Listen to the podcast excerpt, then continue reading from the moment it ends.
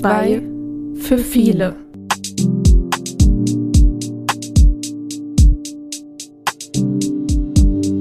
Wenn andere den Mut verlieren. Hallo und herzlich willkommen zu unserer neunten Podcast-Folge. Hallo Jessie. Hallo Saskia. Heute unter dem Motto Medienpädagogik ein weiteres Mal. Wir hatten ja Katja schon zu Besuch, aber heute haben wir einen anderen Gast. Ja, wir beleuchten das Thema mal aus einer anderen Sicht. Aber zu Beginn habe ich noch eine Frage an dich. Du warst ja im Urlaub und hast sicherlich die Nachrichten verfolgt. Sicherlich nicht. Sagt dir denn das Thema Chat-GPT was? Nein, gar nicht. ich probiere es mal zu erklären. Also sehr laienhaft und niedrigschwellig, aber ich hoffe, ihr versteht es trotzdem. Ähm, das ist eine Plattform, die über ein Chatfenster im Internet kommuniziert. Das kennst du sicher auch und alle, die uns zuhören.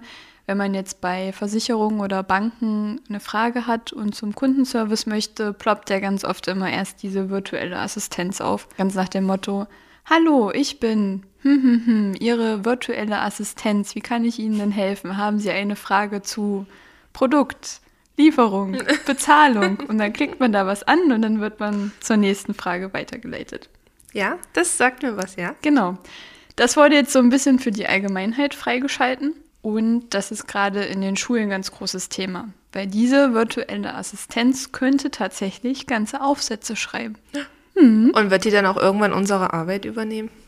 Das war jetzt so meine erste Sorge. Bei Beratungen vielleicht könnte man das schon mit integrieren.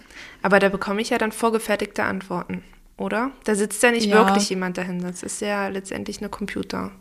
Das ist ja wie quasi beim Kundenservice. Irgendwann stößt das ja eventuell auch an seine Grenzen. Wenn man jetzt eine ganz spezielle Frage hat, wird man ja dann auch zu einem Menschen weitergeleitet. Und wie soll er dann die Aufsätze schreiben? Also wie soll das im Kontext Schule passieren? Konntest du da was recherchieren? Also ganz, ganz technisch äh, richtig kann ich dir die Antwort auch nicht geben. Ich weiß nur, dass man ähm, quasi eine Aufgabenstellung eingeben kann, rechne mir die und die Matheaufgabe aus oder schreibe einen Aufsatz über Faust von Goethe und dann spuckt er dir quasi eine Antwort aus die auch von einem Schüler kommen könnte. Also richtig menschlich äh, formuliert. Aber letztendlich ist das ja eher Betrug als alles andere, oder? Weil das die Schüler machen ja dann nicht mehr ihre Aufgabe selbst, sondern der virtuelle Chat irgendwie, wie war das nochmal? Chat? GPT. GPT würde ja. das dann übernehmen für ihn. Genau, das ist halt die Frage. Künstliche Intelligenz ist halt ein Thema, was, glaube ich, immer mehr im Kommen ist und unser Leben einfach immer mehr bereichert.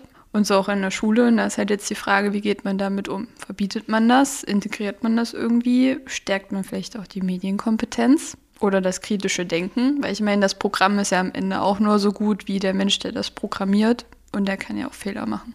Aber das sind ganz schön schlaue Köpfe, die das programmieren. Aber da fällt mir ein, ich hatte früher ähm, in der Abi-Phase, dann gab es auch im Internet eine Seite, ich dächte, die hieß Mathe Power. Äh, da konnte man seine Funktionsgleichungen eingeben und dann wurde einem da geholfen, was quasi, welches Element und was es da nicht mhm. alles gibt, ja, als Lösung herauskam. Allerdings äh, war der Lösungsweg dann immer nicht dabei und da hat mein Mathelehrer mal sehr viel Wert drauf gelegt, was mir zum Verhängnis wurde. Das ist halt das Problem und ich glaube, der neue Assistent, der kann das tatsächlich. Ja, und da ist halt jetzt die Frage, digitale Bildung in Schule. Wie greift man das auf?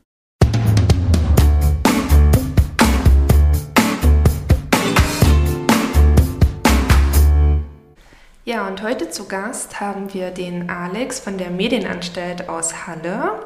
Hallo Alex. Hallo. Ja, schön, dass du bei uns bist. Und unsere Zuhörer wollen dich natürlich auch ein bisschen kennenlernen. Deswegen haben wir fünf kleine Einstiegsfragen für dich vorbereitet. Die erste Frage wäre, bist du der Tee- oder der Kaffeetrinker? Auf jeden Fall der Kaffeetrinker. Den ganzen Tag über oder so Ja, ich merke schon, dass es langsam zu viel wird, manchmal so zu bestimmten äh, Situationen, je nach Arbeitsaufwand äh, und so weiter. Aber ja, ich sag mal, drei Tassen, drei, vier Tassen am Tag sind schon drin. Okay. Okay, die zweite Frage, ein bisschen um an das Thema anzuknüpfen. Machst du deine Terminplanung digital oder analog? Also ganz oldschool im Kalender.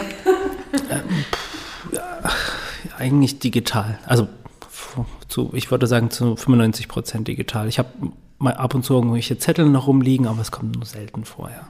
Okay, was war das letzte Buch, was du gelesen hast? Ähm, Dune, das Wüstenplanet. Also genau, da kam ja der Film raus, das ist schon ein paar Jahre her. Und ein Kollege hat mir empfohlen, das Buch zu lesen. Und hast du den Film vorher geguckt? Äh, den, den David Lynch-Film kenne ich, den alten, ja, den habe ich ähm, äh, gelesen, gesehen. Okay, Frage 4. Wann hast du das letzte Mal etwas zum ersten Mal gemacht?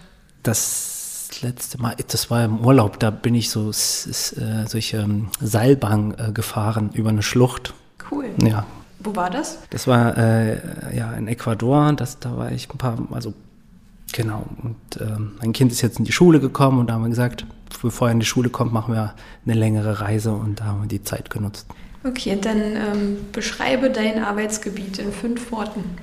Ja, mein äh, Arbeitsgebiet ist sehr breit. Also ich bin von Haus aus äh, Medienpädagoge, also ein Team der Medien, also ein, ein Teil des medienpädagogischen Teams der Medienanstalt Sachsen-Anhalt.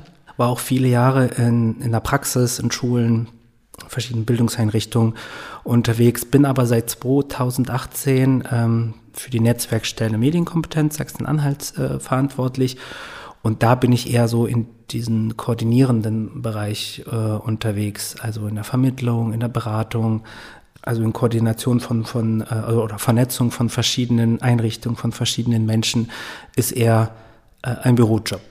Okay, das waren mehr als fünf Worte, aber das ist auch immer schwierig. Gut, dann ähm, wären wir mit der Blitzlichtrunde durch und würden ins Thema einsteigen. Und weil du ja deine Arbeit jetzt schon angeschnitten hast, vielleicht kannst du die Medienanstalt an sich einfach nochmal kurz vorstellen.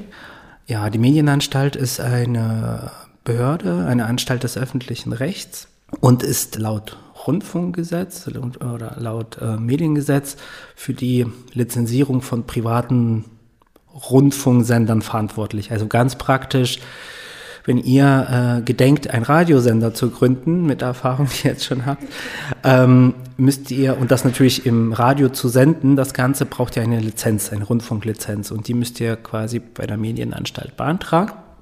Das ist so eine Aufgabe äh, der Medienanstalt. Äh, die Regulierung oder die ähm, Beaufsichtigung dieser Rundfunk, der privaten Rundfunksender liegt auch da drin, ähm, diesem Aufgabengebiet ähm, die Förderung der Bürgermedien, also der offenen Kanäle und nicht kommerziellen Lokalradios, die ja so im ganzen Land verstreut gibt. Die sind sozusagen, äh, werden auch von der Medienanstalt gefördert. Und äh, ein großer Punkt ist die Medienkompetenzvermittlung. Und da ist die Medienanstalt in unterschiedlichen Bereichen unterwegs. Äh, wir sitzen ja gerade in dem Medienkompetenzzentrum hier in Halle in der Reichardtstraße, äh, wo vornehmlich Erwachsenenbildung gemacht wird. Also wenn Menschen sich für verschiedene, also für, für ähm, äh, digitale Dinge interessieren, sage ich mal, die können sich hier fortbilden. So wie wir das gemacht haben. Genau. Genau, Podcast, genau. genau. Und es gibt auch ähm, die Medienmobile, die quasi als mobile Einheiten, das stellt, man stellt sich immer so vor, als irgendwie so ein Bus, der irgendwie durch die äh, durchs Land fährt. Das sind eigentlich eher äh, Autos, äh, wo viele Menschen drin sind. Äh, mit ein bisschen Technik, die ist ja zum Glück seit vielen Jahren ja auch ein bisschen kleiner geworden, die an Schulen fahren, an verschiedene Bildungseinrichtungen, Jugendfreizeiteinrichtungen, Kitas äh, fahren, um dort äh, medienpädagogische Projekte zu machen. Wir hatten das Glück, dass das Medienmobil letzte Woche bei uns in der Schule war. Leider kann ich nicht so viel dazu sagen, weil ich krank war. Aber ähm, ja, also die Lehrer waren total begeistert, was ich gehört habe. Ja, das genau, das ist, das ist der Ansatz, also dass die ähm, Schülerinnen und Schüler äh, quasi durch Selbstmachen, durch Selbstproduzieren, durch äh, Medienmachen so einen Einblick bekommen hinter die Kulissen der Medienproduktion und natürlich auch lernen, Medien so zu lesen. Ne? Also den Hintergrund, also was passiert denn eigentlich im Hintergrund, was ist notwendig. Und das ist, glaube ich, eine schöne, schöne Erfahrung. Also es gab viel positives Feedback.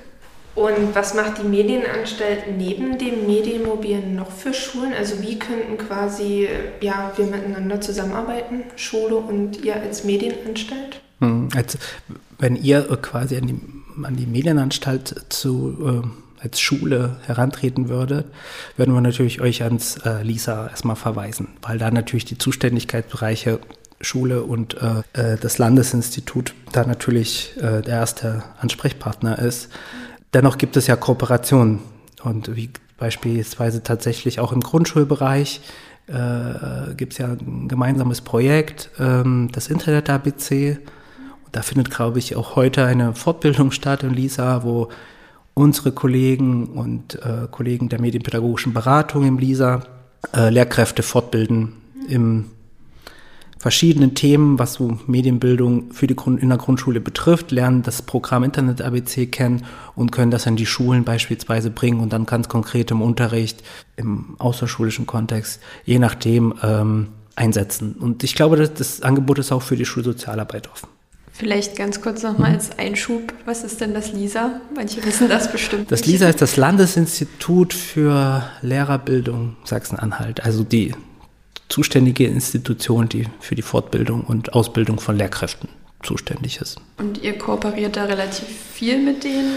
genau, das gibt da, genau, das gibt ja tatsächlich ein Kooperationsprojekt mit dem Bildungsministerium, mit dem äh, Landesinstitut, wo das Ganze festgeschrieben worden ist und äh, wo dann jetzt schon seit drei oder vier Durchläufen, also mehrere Jahrgänge schon fortgebildet worden und als Internet-ABC-Schule gesiegelt worden ist. Also da gibt es äh, ja enge, enge Kooperation, enge Zusammenarbeit. Okay, aber ähm, die gesamte Arbeit von digitaler Bildung in Schulen setzt digitale Medien voraus. Sehe ich das richtig? Ja und nein. Okay. Also das Ja ist genau. wirklich klar, das ja, Nein? Genau. Also man muss, also dieser, die, der Begriff äh, digitale Bildung ist, ist halt relativ unscharf. Also wenn wir jetzt sagen, ähm, also aus der medienpädagogischen Perspektive, äh, uns ist uns, äh, sagen wir, wir unterscheiden da das Lernen mit Medien. Also da wäre natürlich äh, wichtig, dass man die Geräte oder die, die, die Kabel sozusagen im Gebäude hat aber natürlich auch das Lernen über Medien. Das ist manchmal sogar bei uns viel, viel wichtiger. Also zu verstehen, äh, was passiert denn, wenn man jetzt einen Film produziert, was passiert äh, bei Werbung, ähm, äh, wie ist das überhaupt das, das, Mediensystem, womit verdienen soziale Netzwerke ihr Geld ähm, und solche Sachen. Also dass man so hinter die Kulissen schaut und lernt, kritisch das Ganze zu beurteilen. Das ist auch wichtig. Und da braucht man nicht unbedingt ähm, die Technik dazu. Aber das würde es anschaulicher und schöner für die Schüler machen. Sicherlich, ja. Wenn man jetzt ähm, Klassensatz Tablets reinkommt in, in, in eine Klasse und äh, das Ganze mit äh, einer praktischen Einheit verbindet, ist das immer schön. Und, und wenn äh, die Kinder und Jugendlichen da so ihre Kreativität walten lassen können, man die so anleitet und anregt, was, was Produktives zu machen, also nicht nur zu konsumieren, mit den Medien sozusagen, sondern auch was, was Eigenes zu kreieren, dann ist es immer eine schöne, schöne Kombination. Was ist denn da euer aktueller Stand oder eure Beobachtung, ähm, wie es momentan in den Schulen aussieht mit digitalen Medien? Es ist unterschiedlich. Ich glaube, das kann man nicht so sagen, pauschal sagen. Ähm, ich möchte jetzt nicht über das föderale System irgendwie ausholen, aber ähm, zumindest ist es äh, so, dass jeder Landkreis irgendwie eine Zuständigkeits Gebiet hat, was Gebäude und so weiter betrifft. Die Lehrkräfte sind La beim Land angestellt und äh, da sind auch, äh, da gibt es auch Unterschiede in Schulformen. Also das ist sehr, sehr divers, würde ich sagen. Und mein Eindruck, dass gerade so die Gymnasien mittlerweile sehr gut auf dem Weg sind. Gerade mit dem Digitalpakt ist da einiges passiert. Ähm, die Grundschulen hin hinken hinterher und Förderschulen noch mehr, glaube ich. Also das ist so mein Eindruck und äh, ja, müsste einiges noch getan werden, glaube ich. Also ich kann es nur von unserer Schule, ich bin ja in der Grundschule tätig, ähm, sagen, wir haben zwar ein Computerkabinett, ja, wo die Schüler drin sind, also im Internet sein können, aber auch nur auf bestimmten Seiten. Also das ist auch gesperrt, wenn man jetzt bei Google irgendein Video zeigen möchte etc., dann geht das halt nicht. Mhm. Und ich selber, also wir verfügen über kein WLAN. Ich selber bin tagtäglich mit meinem Hotspot vom Handy im Internet, damit ich äh, meine E-Mails lesen kann. Genau so geht es mir auch. Aber ich weiß nicht, ob es triggerabhängig ist. Ich glaube nicht. Ähm, Na doch, also das ist, also das ist, glaube ich, ein gutes Beispiel für, für eben diese verschiedenen Zuständigkeiten. Weil Träger ist sozusagen fürs Gebäude oder wie auch immer für die Ausleuchtung zuständig und dann ähm, gibt es jemanden beim Träger aus der IT, der dann äh, natürlich diese Blacklists erstellt, was eigentlich auch gut ist, gerade in der Grundschule. Klar, aber äh, das ist halt eine technische Lösung.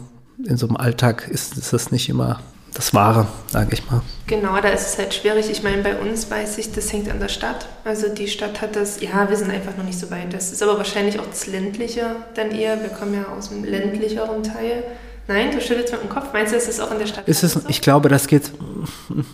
Also ich glaube, das ist, äh, äh, was mir eben auch häufig aufgefallen, dass die äh, Leute, die im pädagogischen Kontext unterwegs sind und die Technik äh, nicht so gut miteinander kommunizieren. Also, dass man vielleicht auch sagen, also, dass das aus der, also, wir brechen ja unsere Lanze für die Pädagogik und, ähm, oder, äh, ja, genau, und dass dann äh, die IT sozusagen ein, ein, was Pauschales aufsetzt, so, was überall funktionieren muss, aber, ähm, der hat ja da nicht so, also, nicht die Pädagogik gehört wird, sozusagen, ne, dass man irgendwie auf die IT zukommt, sagt, ich brauche das und das, vielleicht nimmst du äh, mal äh, diesen Begriff aus der Blacklist raus, weil der zensiert quasi mein, ganzen, mein ganzes Konzept, ähm, also Erfahrung konkret aus der Praxis an die IT herantragen und dann äh, einfach in, in, in Austausch zu treten. Das ist, glaube ich, das ist manchmal was so ein bisschen problematisch ist. Aber generell sind halt die Rahmenbedingungen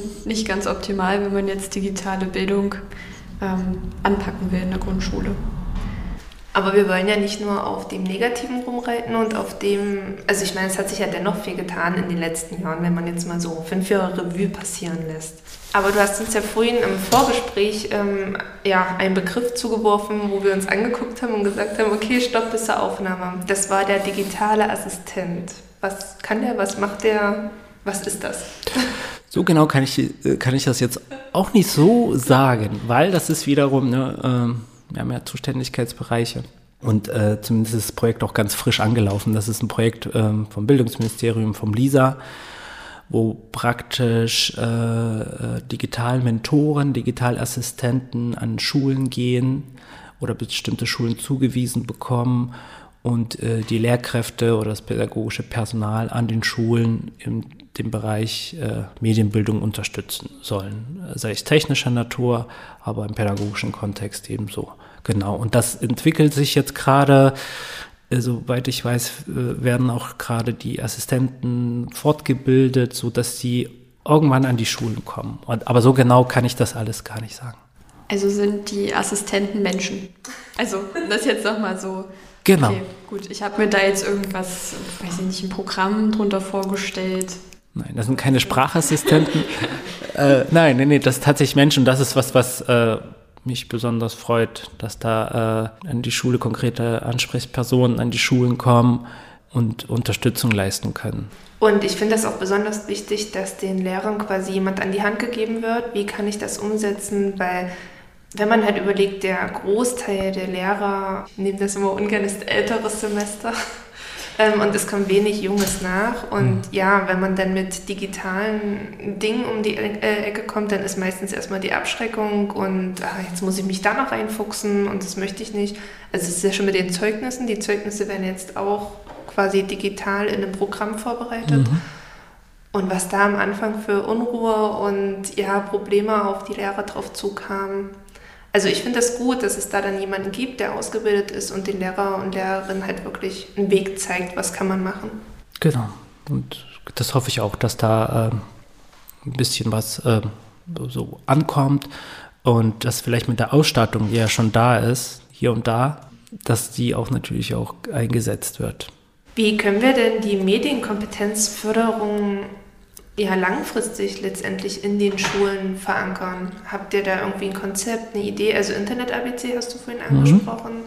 Mhm. Das wäre was, was man machen könnte. Gibt es noch andere Möglichkeiten, wo du sagst, Mensch, die Lehrer, die könnten das machen und jenes machen, was dir jetzt so ja, in der Wunschvorstellung mhm. wäre? Ja, fangen wir erstmal an. Also das, das Thema Medienbildung ist in Lehrplänen ja schon verankert, durchgängig. Ja, also sei es das erste, also die Grundschule war als erste im Lehrplan sozusagen mit drin. Und jetzt mittlerweile ist es in Sekundarschulen und Gymnasium drin, das ist schon mal nicht schlecht. So. Der erste Schritt in die Der erste, genau, der erste Schritt, dass es auch äh, irgendwie eine Verbindlichkeit bekommt, weil vorher war das sozusagen so eine Art Add-on. Jetzt ist eigentlich verbindlich. Klar, die Realität ist äh, vielleicht eine andere, weil äh, wir kennen Lehrkräftemangel und ne, das ist manchmal problematisch, dann noch so ein äh, noch so ein extra Bereich, womit sich die Lehrkräfte noch nie beschäftigt haben, nochmal reinzunehmen. Ich finde, also ich denke auch, dass ähm, Medien sozusagen in jedem Unterrichtsfach äh, integriert werden können.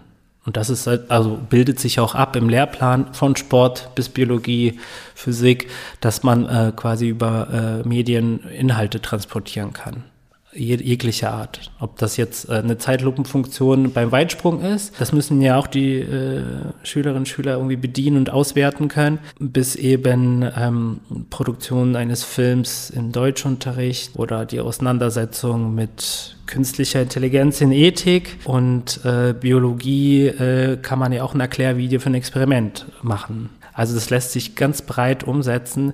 Natürlich braucht man auch bei den Lehrkräften die sogenannte medienpädagogische Kompetenz. Also nicht die Medienkompetenz, sondern die medienpädagogische Kompetenz. Also das, was ich schon kann, was ihr jetzt zum Beispiel könnt mit, mit Podcast, dass ihr, da, dass man das auch weitergeben kann an die, an die Schüler. Weil das ist auch nochmal ein Schritt das zu erklären, das zu vermitteln. Genau, und da, äh, ja, da müssen Lehrkräfte fortgebildet werden. Da kommt man äh, irgendwie nicht drum herum. Oder es gibt halt auch schon einige engagierte Lehrkräfte, die sich da einfach äh, aus Eigenmotivation fortgebildet haben, vielleicht auch hier und da mal, mal einen Kurs besucht haben oder im LISA sich fortgebildet haben oder bei uns sich fortgebildet haben, je nachdem, und das äh, schon einsetzen. Weil, ja, Pädagogen sind wir irgendwie alle und, und äh, wissen, welche Inhalte bei uns wichtig sind. Das ist ja zu sagen nur als Werkzeug. Einmal das, also das Werkzeug beizubringen. Und natürlich, wenn man mit dem Werkzeug sich auseinandersetzt, lernt man was auch über, über das Werkzeug an sich, also über die Medien, also was das ich vorhin erwähnt habe. Und ich muss auch sagen, ich finde das total spannend, die Schüler dabei, beziehungsweise die Schüler und Schülerinnen dabei zu beobachten, wer schon was wie weit kann. Also in meiner ehemaligen Schule in Halle, da hatte ich mit den Kindern ein Greenscreen-Projekt. Da haben wir quasi, für alle, die es nicht kennen, ähm, eine grüne Leinwand gehabt im Hintergrund. Dann haben wir Fotos geschossen und haben dann ja, das Weltall hingezaubert an diese, also für diese grüne Leinwand etc. Das war total spannend. Und wir haben auch zum Beispiel ein Escape Room in der Schule gemacht, wo über QR-Codes dann Rätsel mit dem Tablet gelöst werden mussten. Und da halt zum Beispiel Aufgaben hin und her schieben etc. Und das war echt spannend zu sehen, wer wie viel Erfahrung schon damit hat und wer halt noch weniger. Also das ist auch, glaube ich, für den Lehrer dann oder für uns Schulsozialarbeiter gut, da irgendwie einschätzen zu können, wie viel haben die Kinder auch außerhalb der Schule mit Medien zu tun. Hm, genau, also bei uns ist auch ein wichtiger Punkt Elternarbeit. Wir machen ja auch häufiger auch mal Elternabende an Schulen. Da äh, bekommt man auch mal mit, wie, wie du sagst, wie breit sozusagen die Mediennutzung in den Elternhäusern vorhanden ist. Es gibt halt so, so eine Skala von irgendwie alles ablehnen bis eben frei laufen lassen sozusagen. Ne? Da muss man irgendwie gucken, dass man so, so einen Kompromiss findet. Aber das spielt, die Elternhäuser spielen natürlich auch immer eine ganz große Rolle. Was ist da deine persönliche Meinung auf der Skala zwischen alles ablehnen und rund um die Uhr Digitalität? Ja, als Medienpädagoge versuche ich das natürlich ähm, in gutem Maß einzubringen in den Familienalltag. Also meine Kinder sind noch relativ jung. Es gibt Medienzeiten, es gibt Vereinbarungen, ähm, aber wir nutzen auch Medien oder das Internet produktiv auch zu was zum Lernen, was zu erfahren. Wenn eine Frage gestellt wird, gucken wir uns doch mal irgendwie die Maus an. Da es wird schön erzählt zum Beispiel oder irgendwie ein YouTube-Video, was passend ist. Äh, also es wird auch zum Lernen oder was fürs Produktive eingesetzt. Natürlich ist auch so ein schmuddeliger Sonntagnachmittag auch gut für einen Film, um zum Entspannen. Ne? Und also dieses, diesen guten Maß und immer wieder natürlich auf, aufgreifen, wenn man merkt, okay, die Medien, also da ist irgendwie ein Medienerlebnis, was vielleicht nicht so verarbeitet worden ist, dann greift ich das auf und versuche das anzusprechen, zu bearbeiten, irgendwie das einfach zu be besprechen, ins Gespräch zu kommen, ja. Ja, also ich glaube wirklich als Elternteil ist da das Wichtigste, dass man den Blick drauf hat, was gucken die Kinder und dann halt, wie du schon gesagt hast, in welchem Maße. Ich kann da jetzt nicht so mitreden, weil ich keine Kinder habe, aber Saskia, du hast ja ein kleines Werk zu Hause. Darf der dann Medien schon benutzen? Wo bist denn du auf der Skala? Ja, er darf Medien benutzen. Wir sind auch so, dass wir sonntags filmen, da werden dann viele Disney-Filme geguckt, weil ich halt auch so ein Disney-Fanatiker bin. Also auch was guckt man. Und ich finde auch besonders über Filme wird ja auch ganz viel vermittelt für die Kinder, also auf eine gewisse Art und Weise. Unter der Woche spielen bei uns Medien auch eine Rolle, also keine Frage. Er darf dann entscheiden, Buch oder Tablet ist es bei uns. Und ich muss auch sagen, er entscheidet sich auch sehr oft für das Buch. Also es ist gar nicht unbedingt, dass er, ja, weil es halt nicht verboten ist, weil er halt selber die Wahl hat. Und ich glaube, das ist auch das, was es wichtig macht, wenn man das immer nur vermeidet im Alltag, dann ist es ja umso reizvoller und dann wird es halt schnell übertrieben ja, das gewisse Maß ist letztendlich entscheidend. Genau, und prinzipiell ist es ja auch immer die Frage am Elternabenden, wie lange, also die Eltern wollen immer genaue Zeiten haben. Das kann man nicht so pauschal sagen. Mittlerweile sind die Bildschirme so omnipräsent. Auch wir als Erwachsene gucken irgendwie ständig drauf. Aber es ist nicht so, dass wir uns irgendwie da unterhalten, sondern wir äh, regeln quasi unseren Alltag auch damit. Das ist ja auch ein Werkzeug. Das sehen die Kinder und äh, nehmen das auf und dann und denken sich auch, warum darf dürfen die Eltern das und ich darf es nicht, genau, und deswegen in diesem wichtigen Maß und natürlich auch immer wieder aufgreifen und Verbote bringen wirklich nicht, nicht allzu viel, ja. Und wir hatten jetzt zum Beispiel auch, der Kleine hat jetzt Geburtstag, der ist vier geworden und hat von uns so eine Kiddies Digitalkamera bekommen mhm. und der liebt die, also das ist wirklich, es wird jetzt alles fotografiert und das ist halt auch wieder so ein, ja, es ist was Digitales, aber was Schönes Digitales finde ich. Also ich weiß nicht, wenn ich ihm jetzt eine ähm, ja, alte Kamera an die Hand drücken würde, er wüsste ja gar nicht, was für Fotos er in dem Moment macht. Also ich finde, es ist halt so, wie man das als Elternteil halt einfach selber einschätzt, denke ich, ist das Wichtigste. Ja, genau. Und er ist ja produktiv dabei. Das ist das Schöne dran. Also verarbeitet auch sozusagen, nimmt die Umwelt wahr als äh, mit, mit einem Werkzeug. Und das ist ja auch interessant. Was er wahrscheinlich fotografiert. Genau, und ja. wird halt dann auch kreativ. Also da ja. werden dann die Dinos vor das Aquarium gestellt, da wird man dann, also er ist dann wirklich, ja, das ist das Schöne dran. Und digitale Medien gehören ja zum Alltag dazu. Was willst du es vor ihm verstecken und ihm eine Kamera von 1980 schenken, wenn du mit deinem Handy immer fotografierst, ne?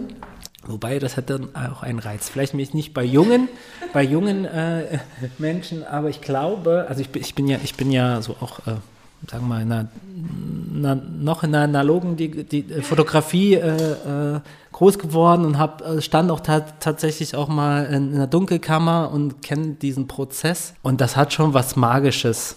Also wenn, wenn dann langsam das Foto kommt. Ich glaube, es ist, ist schon schön, wenn man das auch mal den Jugendlichen mal, mal zeigt, wie das funktioniert. Ich würde sagen, in der Schule habe ich das nicht gemacht. Ich habe einen Bundesfreiwilligendienst gehabt und da in diesem Seminarhaus habe ich das auch mal ausprobiert.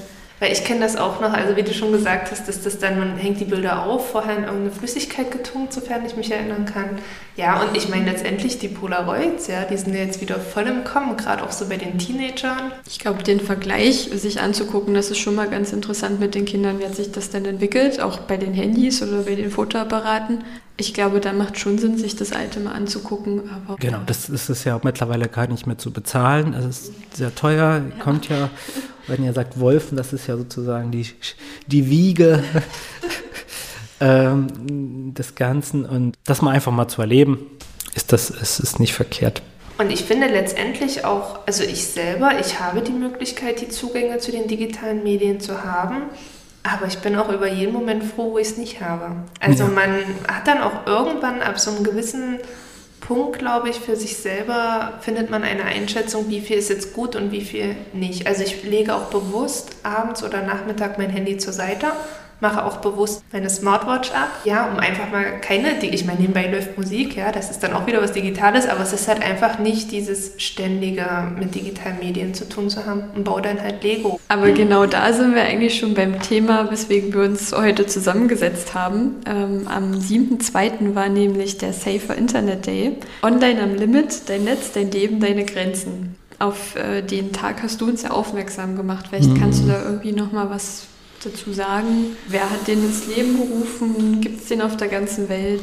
Genau, also den Safer Internet Day, äh, den gibt es tatsächlich auf der ganzen Welt. Den gibt es seit 2008 schon, also schon eine ganze Weile. Und dort, so die ursprüngliche oder ist immer noch das Thema, also das Thema sicheres Internet für Kinder und Jugendliche. Also da soll es, das ist, war ursprünglich eine, eine Aktion oder ist ein Aktionstag für das Thema Internetsicherheit. Natürlich äh, mit der Entwicklung und äh, Omnipräsenz des Internets hat sich gibt es da sehr viele Themen, unterschiedliche Themen und äh, ClickSafe, das äh, ist äh, eine, eine EU-Initiative, die koordiniert quasi für Deutschland den Safer Internet Day und ruft jedes Jahr am ersten Dienstag im Februar den Safer Internet Day aus. Der Tag bekommt auch mal äh, äh, äh, eine große Resonanz, auch in, in Medien, medial. Wir müssen noch mal gucken. Also, das ist auf jeden Fall eigentlich Thema in Nachrichten, also in Hauptnachrichten auch, äh, wird das aufgegriffen und äh, dort machen ganz, ganz viele Partner, Aktionen, Schulen bei dem Tag mit und nutzen das nochmal auf das Thema aufmerksam zu machen. Hattet ihr am 7.2. auch ein, äh, eine Aktion? Ja, genau. Und zwar genau in diesem Raum. So. äh, haben wir einen Hort zu Gast. Das ist ein bisschen äh, ungünstig für uns, weil der Safer Internet Day oft in den Winterferien liegt. Also wenn wir jetzt zum Beispiel mit Schulen arbeiten wollen, oder viele äh, oder viele äh, Leute sind irgendwie im Urlaub, Winterurlaub. Äh, aber dennoch ähm, könnten wir einen Hort herholen, wo wir eben die Dinge, die wir jetzt schon angesprochen haben, also wir, wir schauen, was nutzen die Kinder an, an unterschiedlichen Medien, besprechen sozusagen, was ist bei denen so gerade up to date, ne, welches Spiel, welcher YouTuber Influencer, wie auch immer, äh, versuchen das natürlich auf Augenhöhe auch zu machen, haben auch so aus dem Internet-ABC kleinere Einheiten, wo die Kinder auch Videos mit Texten, mit kleinen Spielen was machen können und zum Schluss äh, werden, äh, haben wir kleine kreative Medienprodukte gemacht, Comics oder so kleine Animationsfilmchen, die das Thema nochmal aufgreifen, das nur wieder aufzu, aufzuarbeiten oder die Interessen der Kinder nochmal mit, mit reinzunehmen. Also ich finde das eine schöne Idee, aber es ähm, betrifft ja dann immer nur eine kleine Zielgruppe, die ihr hier habt. Habt ihr auch irgendwas, was man online abrufen kann? Für die genau, also genau, für die, äh, so zumindest ist es so, dass die Kollegen von der Landeszentrale für politische Bildung und FJP Media, den Verband äh, der jungen Medienmacher, die haben einen Elternabend gemacht, einen Online-Elternabend mit, also mit freiem Zugang, wo jeder Interessierte sich einfach einloggen konnte und einfach zum Thema Medienerziehung äh, eine, eine Infoveranstaltung hatte. Dann gibt's, äh, gab es nochmal eine Aktion im offenen Kanal Merseburg mit einer offenen Beratungssprechstunde und einer offenen Redaktion äh, Jugendredaktion, wo man auch mitmachen kann. Genau, aber natürlich nicht in der Breite, die du dir jetzt wahrscheinlich vorstellst. Äh, das ist ja auch manchmal auch für uns schwierig, so irgendwie alle zu erreichen. Weil wenn man jetzt alle erreichen möchte, erreicht man irgendwie keinen, sondern man muss eben fokussieren, ob es jetzt Eltern sind oder Kinder oder Jugendliche. Freizeitbereich ist immer schwierig, ähm, das Ganze, aber wir tun unser Bestes, um, um möglichst viele natürlich zu erreichen. Safer Internet Day ist ja dein Leben, deine Grenzen. Was mache ich denn, wenn ich mich zu Hause nicht abgrenzen kann von den digitalen Medien und von meinem Handy? Wie schaffe ich das denn, das wegzulegen? Wenn die Erkenntnis schon da ist, dann braucht man vielleicht äh, professionelle Hilfe. Also tatsächlich ist es ja sozusagen die Mediensucht, in Anführungsstrichen, ist sozusagen jetzt auch im, ähm, im, im ähm, ECD-Index, Sucht, Suchtindex verankert als internetbezogene Störung. Also genau, den, den Begriff muss ich nochmal nachschlagen. Aber zumindest gibt es äh, äh, Therapiemöglichkeiten. Sachsen-Anhalt eher weniger ausgeprägt tatsächlich, was die Hilfsstrukturen, Beratungsstrukturen betrifft. Wenn man das aber erkannt hat, dann, ja, das wäre schon, dass man merkt, okay, ich habe irgendwie Schlafstörungen oder äh, Schweißausbrüche, wenn ich jetzt irgendwie kein, das Spiel nicht spiele oder irgendwie soziale Netzwerke nicht nutze. Also die typischen äh, stoffgebundenen Symptome ne, wenn man die man gegebenenfalls ja auch haben kann. Wenn man aber selber irgendwie merkt, okay, das wird mir zu viel. Mein Kopf brummt, ich mag nicht mehr, meine Augen sind überreizt. Klar, einfach weglegen, das ist ja die beste Lösung. Vielen Jugendlichen, aber auch Erwachsenen fällt es manchmal nicht, nicht leicht, weil da äh, irgendwie äh, man irgendwie zig Gruppen unterwegs ist und man will irgendwie die Nachrichten lesen, man mit dabei sein. Das hat sich jetzt irgendwie entwickelt, ähm, dass man irgendwie permanent online sein muss. Gerade so Workshops mit Jugendlich Jugendlichen kriegen wir ja schon mit, wenn sie untereinander so anfangen zu reden. Na, du hast mir jetzt nicht innerhalb von fünf Minuten geantwortet. Und das ist, äh, finde ich, ein Problem. Jeder hat das Recht, dann zu antworten, wann er möchte. Und wenn er vielleicht irgendwie gerade beim Training ist, oder woanders was anderes, was Wichtigeres zu tun hat, dann hat da, hat jeder von uns irgendwie das Recht darauf. Und ich glaube, da muss man ein bisschen auch den Abstand wahren, zu sagen, damit muss man leben. Genau. Und auch den blauen Haken vielleicht mal deaktivieren bei WhatsApp. Jetzt haben wir über das gesprochen, wenn mir das selber auffällt, bei mir zum Beispiel. Was mache ich dann, wenn ich ein jugendliches Kind habe und merke, oh, das hängt von morgens bis abends immer nur am Handy? Als Schulsozialarbeiterin, glaube ich, hat man einen guten Zugang oder natürlich als Elternteil. Ich glaube, das einfach Interesse zu zeigen, ein wichtiger Punkt und zu fragen, äh, warum ist das denn dir so wichtig? Natürlich auf Augenhöhe, je nachdem, äh, ob der Schüler oder die Schülerin da auch mitteilungsfreudig ist. Das ist ja mal so eine Frage, weil es ja was sehr Privates ist manchmal. Und dann, dann erfährt man, also dann kriegt man wahrscheinlich mit, warum ist da, also geht es darum, dass man irgendwie vielleicht mit seinem Schwarm irgendwie kommuniziert oder seine Freundin. Das ist ja auch ein wichtiger Moment. Ja, und dann kann man sagen, okay, das vielleicht, das lässt vielleicht irgendwann nach. Oder ist das vielleicht eine Strategie, um so, sozial sich abzuschotten? Also zu sagen, ich äh, bin jetzt nicht ansprechbar, spricht mich gar nicht an, ich bin jetzt beschäftigt mit meinem Telefon. Also ich muss sagen, ich glaube, das kennt man auch so aus dem Alltag. Äh, wenn man in so unangenehmen Situationen ist, dann nehme ich auch manchmal mein Telefon und gucke da einfach nur so durch. Hauptsache, ich habe was zu tun und werde nicht angesprochen von, ja, also wenn es jetzt unangenehme Momente sind. Aber gerade weil das ja alles so präsent ist in unserem Leben, würde ich jetzt nochmal die Brücke zum Anfang so ein bisschen spannen. Es ist ja auch präsent in dem Leben von unseren Kindern oder Schülern. Was können wir jetzt als Schulsozialarbeiter da als Beitrag leisten? Ja, also zum einen ist es auf jeden Fall die Projektarbeit, wie vorhin schon angeschnitten, die man ja auch ohne Internetzugang in der Schule durchführen kann, was ja dann Alex vorhin kurz erzählt hatte. Andererseits der Kontakt zu den Eltern auf jeden Fall halten, wenn halt Dinge aufploppen oder auch mit den Schülern einfach, sobald irgendwas aufploppt im Umgang mit Medien, sei es ja Nachrichten oder Fotos, die in irgendwelchen Chats geschickt werden, die da nicht hingehören, einfach in dem Moment intervenieren. Und alles andere ist halt abhängig von der Digitalisierung innerhalb der Schule. Also ich würde den Kindern auch viel mehr gerne Videos zeigen zu einem passenden Punkt oder Übungen. Ich mache zum Beispiel dieses Klasse 2000 Projekt, wo es um Gesundheit geht. Da sind auch, ähm, gibt es eine Internetplattform, wo die Kinder dann nochmal so die Ernährungspyramide halt anderweitig online gestalten können, ihre eigene. Sowas wäre halt schön, um den Unterricht auch einfach attraktiver zu machen, ist aber ohne Internetzugang halt schlecht möglich. Aber dennoch gibt es viele Varianten, wie wir das, glaube ich, im Alltag mit einbringen können, was aber auch eine Interessensache ist. Also jeder, wie er selber das Interesse hat, was einem selber gefällt und wie man das halt umsetzen möchte. Fühlst du dich denn medienpädagogisch, sage ich mal, fit, um zu sagen, ich traue mir das zu? Nein. Oder wenn du mal an unsere älteren Schulsozialarbeiter-Kollegen denkst, äh, wird es, glaube ich, dann schon ein bisschen schwierig. Ja, definitiv. Also ich sag mal, ich kenne mich viel aus, was Computer oder Medien angeht, keine Frage. Aber dadurch, dass ich selber keinen TikTok habe, bin ich bei TikTok zum Beispiel raus. Also es ist ja dann auch sowas, man kennt sich mit dem aus, womit man sich selbst auch im privaten Kontext beschäftigt. Aber ich würde nicht sagen, dass ich mich mit ähm, ja, der heutigen Jugend bzw. den Schüler und, äh, Schüler und Schülerinnen auf ein Maß stellen könnte. Also nein, das ist ja schon, wenn wir unsere Instagram-Posts machen, äh, die übernimmt meistens Jessie, weil ich da wieder nicht konform genug bin. Ich habe kein TikTok, ich habe kein Insta und äh, dennoch finde ich ganz gut, wir waren letztens beim Fachtag und da waren ja, junge Erwachsene, also Freiwilligendienstleister. Und die haben mir gezeigt, wie TikTok funktioniert.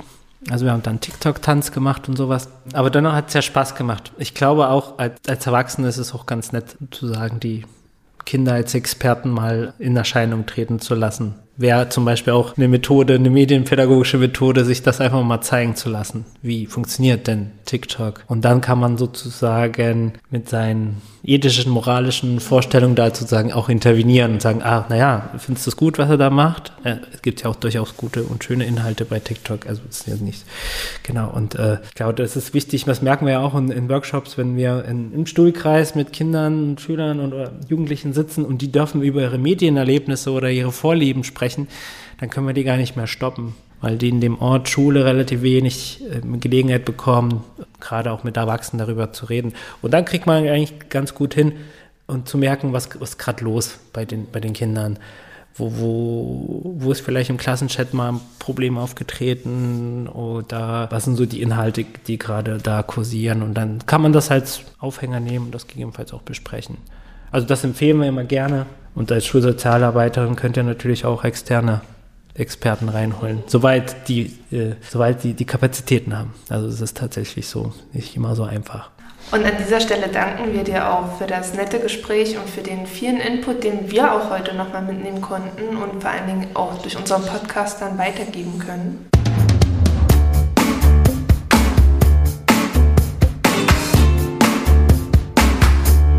Also erst einmal, Jessie, bin ich total froh an dieser Stelle noch einmal danke, dass du wieder da bist. Es freut mich sehr, eine Podcast-Folge wieder mit dir aufnehmen zu können und das im gesunden Zustand. Ja, es hat mir auch sehr gefehlt. Ich war ganz traurig, dass ich nicht dabei war mit Jasmin, aber du hast es klasse gemacht. Dankeschön. Okay, nun erzähl mal, ähm, wir haben ja vorhin schon mal kurz angeschnitten, wie man das offline verwenden kann, also wie man Medienbildung offline im Schulkontext umsetzen kann. Hast du da noch irgendwelche Beispiele recherchiert für uns? Also recherchiert nicht, ich habe einfach mal meinen Kopf angestrengt. Der kluge Kopf. Vielleicht hätte ich es auch bei ChatGPT eingeben können und hätte eine Antwort bekommen. Das ist mir erst jetzt eingefallen. Ja, als Anregung für euch, was man offline medienpädagogisch machen könnte, wären zum Beispiel Regeln für den Klassenchat aufstellen, dass man da mit den Kindern einfach mal ins Gespräch kommt, lieber vorbeugend, als wenn es dann nachher zu spät ist. Man könnte ja in diesem Zusammenhang, kann ich mir ganz gut vorstellen, auch mal so einen Klassenchat niederschreiben, quasi, dass man das mhm. so ein bisschen und dann aber mal ähm, verbal probieren, so zu kommunizieren, weil ich glaube, da wird den Kindern auch nochmal deutlich, dass sie in dem Rahmen des Chats, in dem geschützten Rahmen, wo man sie ja nicht sieht, ganz anders miteinander agieren und kommunizieren, als wenn sie sich persönlich gegenüberstehen. Das stimmt. Das ist auch eine gute Idee. Dann könnte man ja auch kleine Sprechblasen basteln, wo man das dann direkt reinschreiben kann. Genau, ich habe auch meinen Kopf angestrengt. ähm, in dem Zusammenhang vielleicht auch ganz hilfreich nochmal Rechte am Bild. Von wem darf ich vielleicht ein Bild oder ein Video überhaupt machen und dann vor allem hochstellen? Und welche Folgen kann das haben?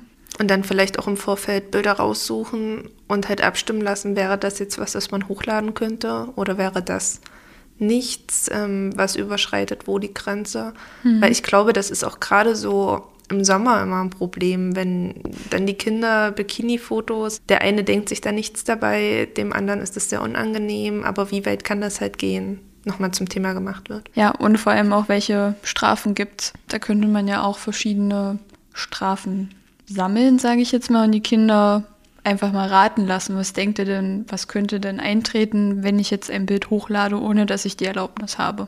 Und vielleicht auch fragen, was die Kinder für Strafen als angemessen erachten würden. Ja. Also auch so als Opfer dann, was würde mir gut tun, was dem Täter daraufhin passiert. Genau. Dann würde ich vielleicht auf soziale Medien nochmal zurückgreifen einfach den achtsamen Umgang damit nochmal thematisieren. Wie ist denn so eure Bildschirmzeit? Das kann man ja dann auch am Handy nochmal nachvollziehen. Auch wie lange man welche Apps benutzt hat. Und bei Instagram und TikTok zum Beispiel, welcher Inhalt tut mir denn überhaupt gut und welcher tut mir auch nicht so gut. Manchmal konsumiert man ja auch verschiedene Bilder und Videos und denkt sich die ganze Zeit, oh, der sieht so toll aus und der kann das so gut. Und dann guckt man an sich selber so runter und denkt sich, oh, ich bin leider nicht so. Ja, also gerade dieses Schönheitsideal, was ja im Instagram, TikTok etc. vermittelt wird, löst ja bei den Kindern, sowohl Mädels auch, als auch Jungs, ja, ganz viel aus, dass man auch so sein möchte und dann steht man vom Spiegel und wie du schon beschrieben hast, fühlt, fühlt sich halt einfach nicht mehr wohl in seinem Körper.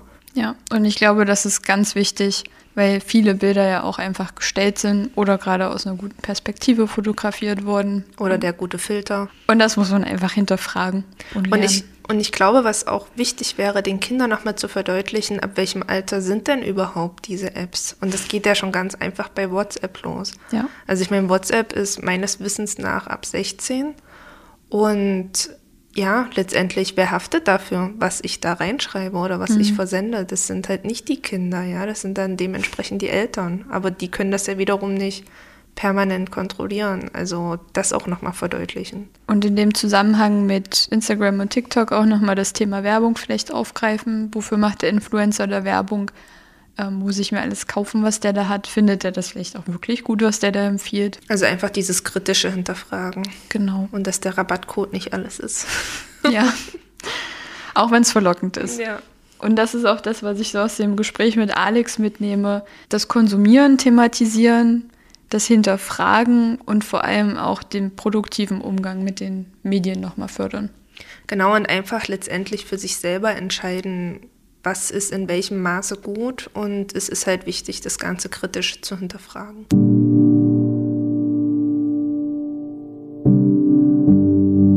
Ja, und in diesem Sinne verabschiedet sich wieder Saskia von euch. Und das heute sehr poetisch.